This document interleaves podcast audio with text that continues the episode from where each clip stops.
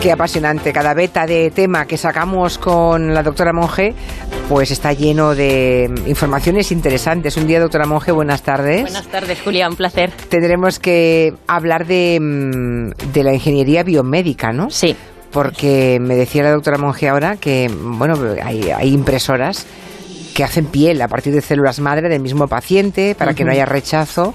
Eso es una solución para el futuro, por ejemplo, con personas quemadas, con grandes zonas Sí. de su piel quemadas, ¿no? Eso es, sí. O sea que sí. tenemos muchos caminos todavía que explorar en esta, Apasionante. en esta clase magistral de cada lunes, pero esta vez vamos a hablar de, de- de robótica sexual. Es un, un campo, digamos, que el cine ha abordado mucho antes de que sea una realidad como es. Es la primera vez con algo como yo. Nunca he estado con un meca. Temo que me duela. Patricia, la que ha tenido un robot de amor, no vuelve a estar con un hombre de verdad. Nunca. Quien prueba un robot del amor nunca vuelve a acostarse con un hombre de verdad. Era Jude Law en Inteligencia Artificial, la peli de, de Steven Spielberg, ¿no? Veremos si los robots de los que hablamos hoy pueden llegar a hacer la competencia a los humanos, doctora. No Vamos sé. a ver. Yo diría que sí, pero bueno, veremos, veremos. Desde luego los robots sexuales eh, es un tema que suscita muchísimo interés, ¿verdad? Sí. Eh, vamos a ver si se animan a contestar a la pregunta de hoy. ¿Tendría usted relaciones sexuales con un robot? De momento, los que han respondido son los eh, hombres y mujeres, claro, pero los hombres son más proclives. De momento, el, encuesta en Twitter, ¿eh? si quieren entrar y votar, se lo agradeceremos mucho. Siempre decimos que esta encuesta no tiene valor científico, es una encuesta hecha para cualquiera que desee entrar en la página de Onda Cero, ¿no? En, en nuestra cuenta de Twitter y votar, o sea, no tiene rigor científico, pero da un poco una, Una cierta idea, claro. aproximación, ¿no? Sí, al sí. tema que planteamos. El 27% de los hombres dicen que sí, que sí tendrían un contacto sexual con un robot. Una robot, supongo. Bueno, una o uno, según la heterosexualidad o homosexualidad, claro. El 27% sí. Y en, cambio, mujeres, solo el 12% ha dicho que sí mantendría relaciones con un robot. ¿eh? O sea que es menos de la mitad de mujeres que de hombres. Y en cuanto a los que dicen taxativa, no nunca, el 30 34% son mujeres, nunca jam- mantendrían relación con un robot, y el 27% son hombres. O sea, de los hombres que han llamado, tantos están a favor como, Como en en contra. Parece, ¿eh? de mantener relaciones. Bueno, Qué interesante. Mm, eh, mm, si desean hacerlo a través de WhatsApp, para contar además las razones por las que sí o por las que no, pueden llamarnos a 638-442-081. Hombre, existiendo como existe, doctora Monge, tantos juguetes sexuales, Claro. pensar que un robot sexual tenga futuro en el planeta no es nada descabellado, ¿no? Claro, claro que no. Fíjate que el, el uso de aparatos sexuales es una cosa totalmente real, ¿no? Y del día a día, ¿no? Fíjate, el negocio de la robótica sexual mueve unos 200, unos 20.000 millones de euros anuales, ¿no? 20.000 millones. Es tremendo y aumenta, ¿no? Y muchos de estos juguetes sexuales ya son en sí verdaderos robots, muy sensorizados, versátiles, ¿no? Puedes seleccionar el modo de vibra- vibración y movimiento, en fin, una cosa pues divertida, ¿no? Digamos. Eh, ¿Qué pasa? Que el ser humano tiene esta necesidad siempre, ¿no? De que la interacción sexual sea con otro cuerpo, ¿no? Al que tocar, lamer, oler, ¿no? Y entonces por ahí viene un poco la necesidad de crear estos robots humanoides eh, dedicados al sexo, ¿no? Tan avanzada está esta tecnología de- del sexo, de la robótica y el sexo, que creo que algunos mm, ya previenen de posibles riesgos, ¿no? Sí. ¿Qué tipo de riesgos? Pues fíjate, Concha? una de las cosas eh, eh, de estos juguetes es que cada vez se adapta más, eh, se adaptan más a las necesidades ¿no? del, del usuario. Eh, y esto significa también que incluso te permiten controlarlos por wifi. ¿no? De manera que, por ejemplo, tu pareja que se encuentre en otro lado, en otro sitio, pues se conecta y por wifi puede controlar los modos de vibración pues del robot o del juguetito, ¿no? Y claro, esto tiene un problema de, por ejemplo, eh, de, de que alguien pueda eh, pues colarse en la conexión, ¿no? Y controlar el aparato por su cuenta, por Hombre, ejemplo. eso lo contamos, me acuerdo en el programa, ¿no? Sí. Que había, eh, había ocurrido una denuncia a uno de estos dispositivos, a una, a una empresa, porque mm, se habían, digamos, se había roto, se había quebrado la confianza y la privacidad. se habían vulnerado sabía- los datos, sí, claro, los sí, la- derechos de, de privacidad, ¿no? Sí, eso ocurrió en el 2016. El juzgado de, de Illinois recibió una denuncia contra una corporación que se llama Stanford Innovation. Y bueno, ¿qué pasó? Que claro, vendían unos dildos que lo que hacían es que a través de la aplicación que, que te, permi- te permitían manejarlos, pues cogían los datos de usuario, cuánto tiempo usabas el dildo, de qué manera, etcétera, y con el correo del usuario, pumba, lo mandaba a la empresa sin avisar al usuario, ¿no? Entonces, es tremendo. O sea, se compran un juguete sexual y resulta que todo lo que se hace con aquel juguete eh, está luego se convierte en, dominio, claro, en información para la empresa. le costó 4 millones ¿eh? de dólares. Eh, Me parece poco, ¿eh? Pero vamos, que le costó 4 millones. Sí, vale. sí, el tema de los aparatos sexuales o juguetes sexuales, pues todo el mundo más o menos los conoce o los ha visto o sabe de lo que hablamos. Pero esto de los robots humanoides sexuales, porque aquí, claro, que sea un humanoide, pues digamos es la gracia, ¿no? Sí es un desconocido. Yo creo que todavía en España no hemos oído hablar mucho de esto. No, de hecho hay un informe que es bastante reciente y es de los poquitos que se han publicado que se llama Nuestro futuro sexual con los robots, que es muy interesante, os recomiendo que lo leáis.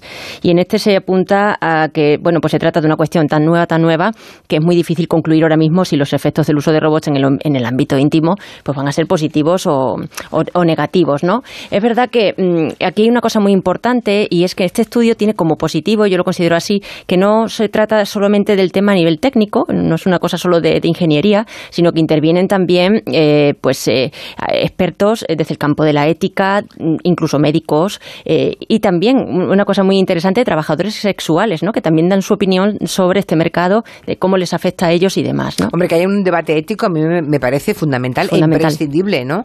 Que no es solo un debate de, ingenieros o de técnicos. o de, claro, hay muchas más implicaciones, ¿no?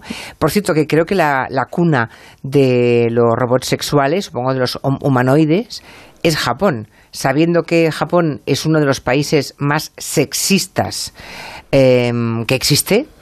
Pues imagínate. Pues no sé cómo habrán desarrollado. Imagino que todos serán Mm, robot género femenino. La mayoría, La mayoría, claro. Aunque los hay masculinos también, ¿eh?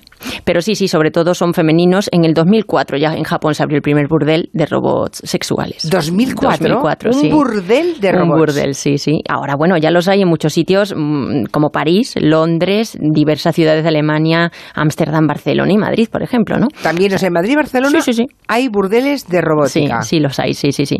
Y el número de estos robots prolifera, prolifera, pero tremendamente. Y bueno, el, su precio más o menos ronda entre los 5.000 y los 15.000 euros. O sea que luego, bueno, son caros, evidentemente, pero que más allá de este negocio del burdel también hay eh, pues un negocio mm, particular, ¿verdad? A personas que les interesa tenerlos en su casa, ¿no? Desde luego, entre 5 y 15.000 no, no, no, se lo puede permitir todo el mundo. ¿eh? No se lo puede permitir todo el mundo. Imagino que 15.000 será un robot muy perfeccionado, ¿no? Sí. Y 5.000 será... Pues bueno, más básico, ¿no? Más básico. Hay, hay, uno que yo creo que merece la pena mencionarlo, sobre todo porque su creador es español, es Sergi, Sergi Santos que es un doctor en nanotecnología y es el creador de Samantha, ¿no? que bueno, pues se considera como la primera robot sexual con inteligencia artificial incorporada. Bueno, en esto siempre hay un debate porque muchos venden sus prototipos como que son los primeros que tienen inteligencia artificial, ¿no?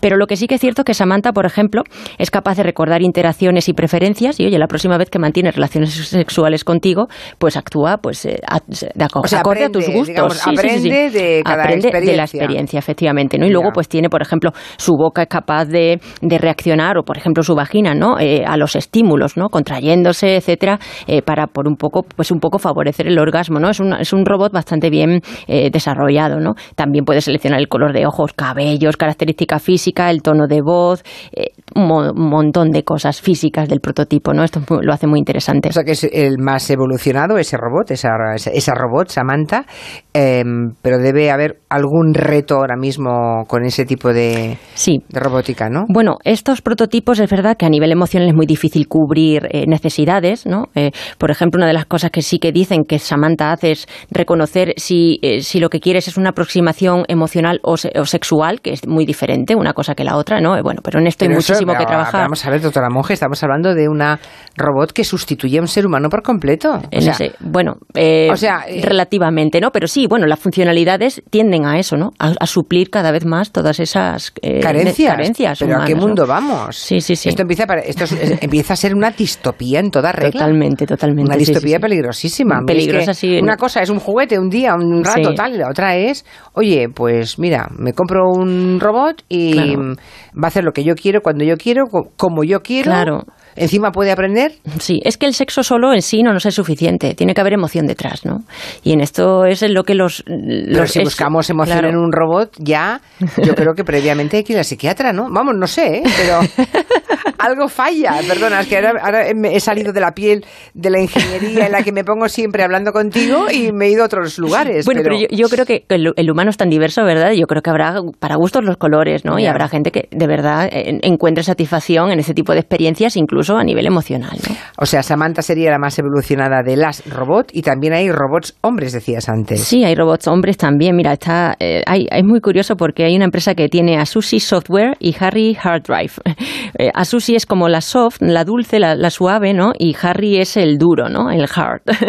es muy curioso. Son robots hombre y mujer respectivamente y bueno, el problema es que los tienes que poner tú en una posición sexual determinada y a partir de ahí ya tener el sexo con el robot, ¿no? Porque esto sí, eh, muchos de estos robots no se mueven por sí solos, entonces son como un saco muerto. ¿eh? Y esto, pues, hombre. ¿Y cuánto pesan? Pues como un humano, básicamente, ¿no? ¿Como un humano? Sí, básicamente. Sí, sí, sí, más o menos, dependerá del prototipo. Pero claro, imagínate ese peso muerto que tú te lo tengas que colocar de una forma u otra. Algunos son versátiles en cuanto a posiciones, algunos hasta 50 posiciones que tú puedes elegir. Pero hombre, aún así, mm, esto deja mucho que desear ¿eh? todavía. He leído en, que en algún lugar que algunas de estas robots, por ejemplo, son capaces de simular orgasmos. Atención, que es que me empieza a parecer todo muy peligroso. Pero los fingen como, ¿sabes qué me vino a la cabeza cuando leí esto? Miren, aquella secuencia de Meg Ryan, en cuando Harry encontró a Sally, ¿se acuerdan? Que ella está en un restaurante y finge para demostrarle a él que le ha fingido un montón de veces y no se ha enterado, ¿no?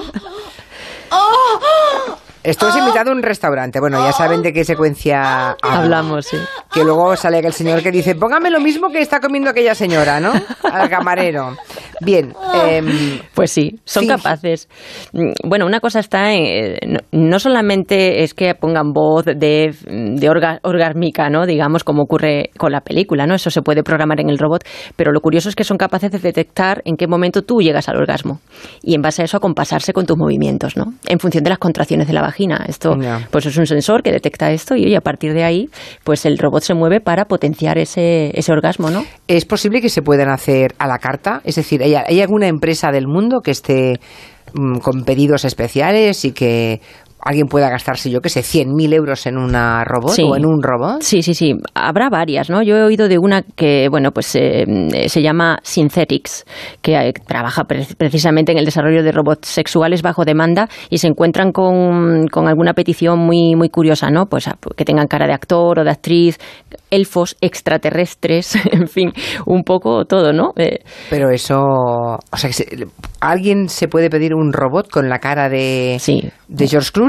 o eso de, es lo más fácil. de Angelina Jolie? Exactamente, eso es lo más sencillo. Sí, la réplica, hacer una cara, imagen y semejanza de alguien es, es, algo relativamente sencillo, ¿no? Eso ya está muy, muy evolucionado y muy, es, muy, es muy viable a nivel tecnológico, ¿no?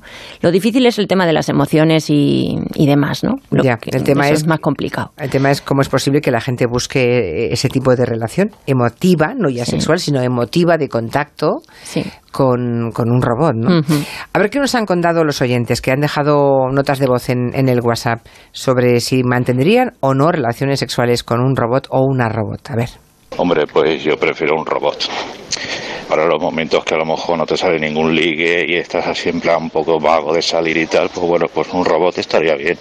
Y más si se le puede intercambiar volúmenes y, centímetros, pues estaría mejor todavía. Tema sexo con robots.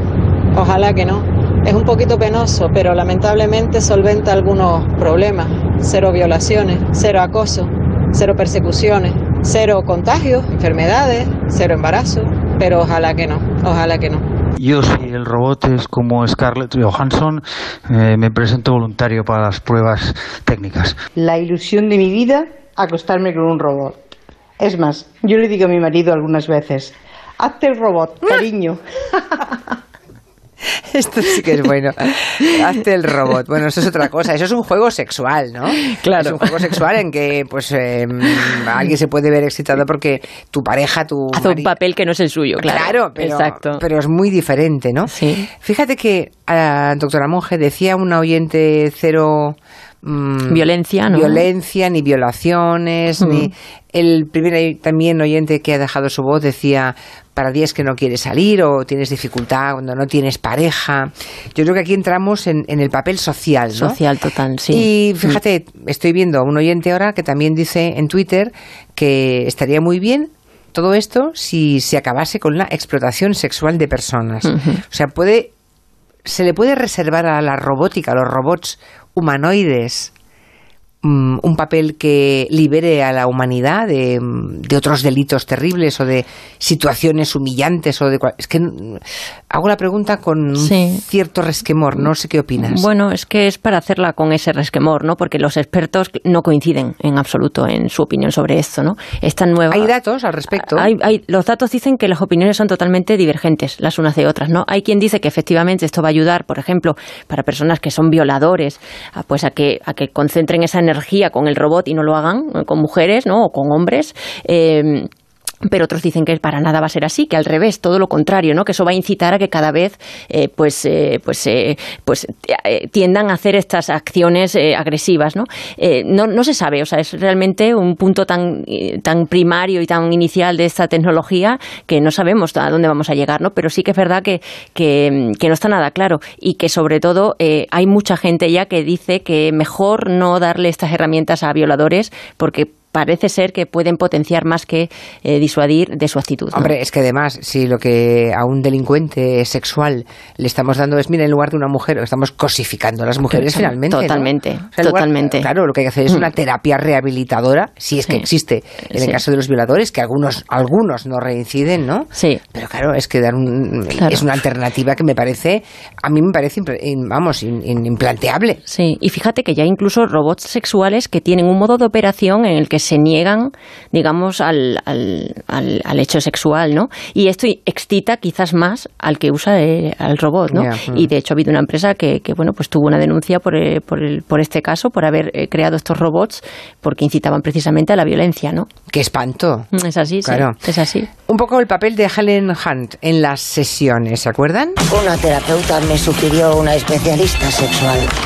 Hola, soy Cheryl. Charlaremos y cuando estés preparado haremos ejercicios de conciencia del cuerpo. Virgen Santísima, ejercicios de conciencia del cuerpo. Eh, dice aquí Javier en Twitter, eh, Susana Estrada también salía en su espectáculo con un robot. Bueno, Pues de los años 80, Sí. o sea que hace mucho, no sé qué tipo de, de robot sería, ¿verdad? Un tema preocupante, ¿eh? Sí, Eh, sí. este, no sé, pero ¿no? mira, pero por ejemplo, bueno, puede, puede tener sus aplicaciones positivas, ¿no? En esto que, por ejemplo, en esta película se retrata muy bien en The Sessions, que habla de pues una, una terapeuta sexual, ¿no? Que atiende a una persona que solamente mueve la cabeza, ¿no? Pero que tiene orgasmos. Lo que pasa es que no los controla. Entonces recurre a ella para intentar, ¿no? Eh, y ella tiene que tener sexo con él, porque es la única manera, ¿no? Pues a lo mejor este tipo de robots pueden ayudar a estos terapeutas intercediendo por ellos y bajo su supervisión a que estas personas pues puedan tener sexo ¿no?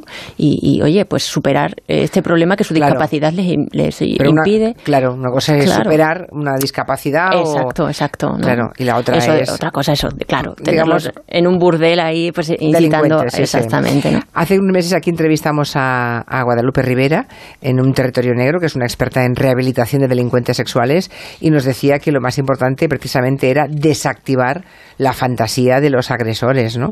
Y, y- y justamente por eso el porno, especialmente el violento, era un factor de riesgo. Y Eso luego, es. en este caso sería también el, el- el robot, ¿no? El robot, femenino sí, sí, al lado sería lo mismo, ¿no? eso es sí Y además lo que me produce muchos mm, escalofríos es que veo ese robot femenino como mm, siguiendo un rol, como un objeto. como ¿no? una cosa total, Como una, sí. Bueno, es que es una cosa. Es una cosa, O sea, sí. No es una persona, es una cosa. es una ¿no? cosa, sí. Pero es... mm, o sea, nos quieren llevar ya a ser una cosa de verdad, ¿no? Sí, sí, sí. Fíjate, ¿no? Sí, es, es tremendo, pero es la realidad. Y, y bueno, eh, esto, pues quizás como estamos tan acostumbrados, ¿verdad? Pues sabemos de lo que hablamos, pero hay otro, hay otra, mm, otro ingrediente muy importante aquí que es el de los niños, ¿no? Los robots sexuales que son niños. ¿Vale? Que se, se- sí, sí, son niños, robots, evidentemente, pero niños, ¿no? Y- y Para que, complacer a to- a los sí, sí, sí. pederastas. Eh, Sí, de alguna forma sí. Bueno, pues hay un mercado que claramente le gusta esto, ¿no?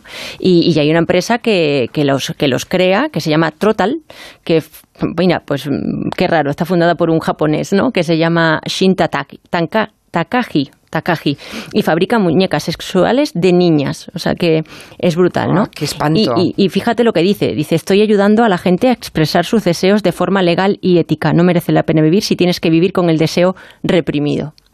El problema que este deseo va, mm, ¿no? Otra cosa si lo Eh, claro, otra cosa si- relacionado con los niños. Claro, claro, si esto lo sacia o no. Yo entiendo que habrá gente que ante este debate ético, que es un debate ético de pri- primerísimo orden, ¿eh? me parece mm, de Sí. una enorme mm, enjundia. Trasfondo, sí, sí, sí. Eh, Claro, el tema es si, porque veo mensajes de Twitter de oyentes que dicen, hombre, si eso nos ahorra delitos, pues mejor, ya. Pero, ¿qué, qué delitos nos ahorra? ¿Cuántos nos ahorra? Si es que los ahorra. ¿Y cuánto está alimentando de otros delitos, no? Sí. ¿Quién nos dice que el que empieza con un robot de una niña... Claro. No acaba tergiversando esa... O buscando una niña real, ¿no? Exacto, exacto. Transfiriendo esto a la realidad, ¿no? Eso Ujú. está claro. Ahí, ahí el derecho tendrá mucho que decir.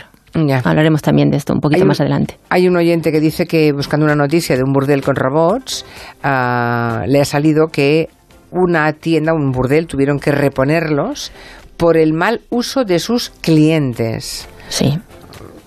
Incluso yo he oído de algún cliente que ha pedido que se ahorcara al robot, que si se podía ahorcar al robot. y la empresa le dijo rotundamente que no, claro, porque rompía el prototipo, ¿no? Pero hay de todo. Estas técnicas son bastante Bueno, es que ya estamos, insisto, ya estamos en la psiquiatría, ¿eh? ya estamos Sí. fuera de la, de la ingeniería, clarísimamente. Otros mensajes de oyentes. Oye, yo tengo una pregunta. ¿Tener sexo con un robot eh, con inteligencia artificial se podría considerar una infidelidad? Eh, mi opinión sobre el tema de los robots sexuales es que no son distintos a los juguetes sexuales que hay ahora mismo en el mercado y cada vez son más avanzados. Entonces el problema viene cuando los personificamos a estos robots y los tratamos entre comillas como personas, pero ni es un problema usar juguetes sexuales hoy en día, ni lo será con los robots, ni por supuesto es infidelidad, ni todo lo que andemos personificando estos robots, son máquinas simplemente. El problema no es tener una relación con, un, con, una, con una máquina, de, con un robot. De hecho, es, es una extensión de lo que hay en muchísimas casas. El problema es cuando eh, el androide o la ginoide, que es eh, pues como se denomina a, a un robot con cu- apariencia de hombre o de mujer, pues sea capaz de acariciarte, sea capaz de entender cuál es tu problema y sea capaz de sustituir de alguna manera a un, a un compañero sentimental. A mí me da mucho miedo pensar cómo mm, va degenerando la mente humana en preferir ah, a un robot, utilizarlo, porque como no se puede utilizar a las mujeres ya como les da la gana, aunque lo hagan, eh, me da mucho miedo. Y además, la barbaridad que supone que luego lo quieran aplicar a las mujeres me parece una aberración increíble, vamos. Bueno, eh, la pregunta es si en el 2050 alguien tendrá relaciones con otros humanos, ¿no? Claro. O todo el mundo se va a relacionar con androides y, y ginoides. Sí, sí. Una infidelidad. Qué gran pregunta la del primer oyente. ¿Es una infidelidad? Pues en la medida en que tú confieras personalidad al robot, que ya se hablará de persona electrónica, de- del robot de aquí a poco, pues a lo mejor sí, depende, ¿no? Evidentemente es una máquina y yo no creo que eso sea infidelidad, ¿no? Pero bueno, eh, las cosas pueden cambiar mucho. Encuesta, la cerramos ya. Bueno, pues de todos los, de todos los oyentes que han votado, ha aumentado el número de hombres que sí mantendrían relaciones con una ginoide, ¿no? Con una robot eh, mujer, digamos, bueno, femenina, 32%. O sea, es una tercera una parte de los parte. hombres, una tercera parte de los hombres que han querido participar en la encuesta, ¿vale? Ujú. Para por ser riguroso, dicen que sí. Y mujeres también ha aumentado, pero solo un 1%. En vez del 12, el 13%. O sea que, nada, 20 32%, una tercera parte de los hombres y un poco más de una décima parte de las mujeres. Eh, sí que tendrían. Hoy he visto también en la, en la vanguardia una doble página de robótica hablando de la guerra. De mm, un robot para la guerra. Es decir, alguien que, que, que, eh, habían probado un robot que puede conducir y disparar al mismo tiempo. ¿Algún día la policía pueden ser robots androides o ginoides? Sí, claro, totalmente. Y el- ahí el riesgo estará en cómo programemos a esos robots, que Claro. somos nosotros los responsables del uso de la tecnología. Claro. El robot puede tener una cierta inteligencia y para unas tareas eh, acotadas eh, decidir eh, cómo actuar, pero dentro de ese rango acotado de, acciones, ¿no? Pero claro, eh, si el programador, mm, eh, en fin, lo utiliza malamente, pues ahí tenemos un gran problema. Y no se pueden revelar, se supone. Bueno, de eso hablaremos. lo dejamos ahí, doctora Monge. Hasta aquí la masterclass de, de los robots androides o ginoides sexuales. El lunes que viene más. Más. Gracias y buenas tardes. A ti, un abrazo.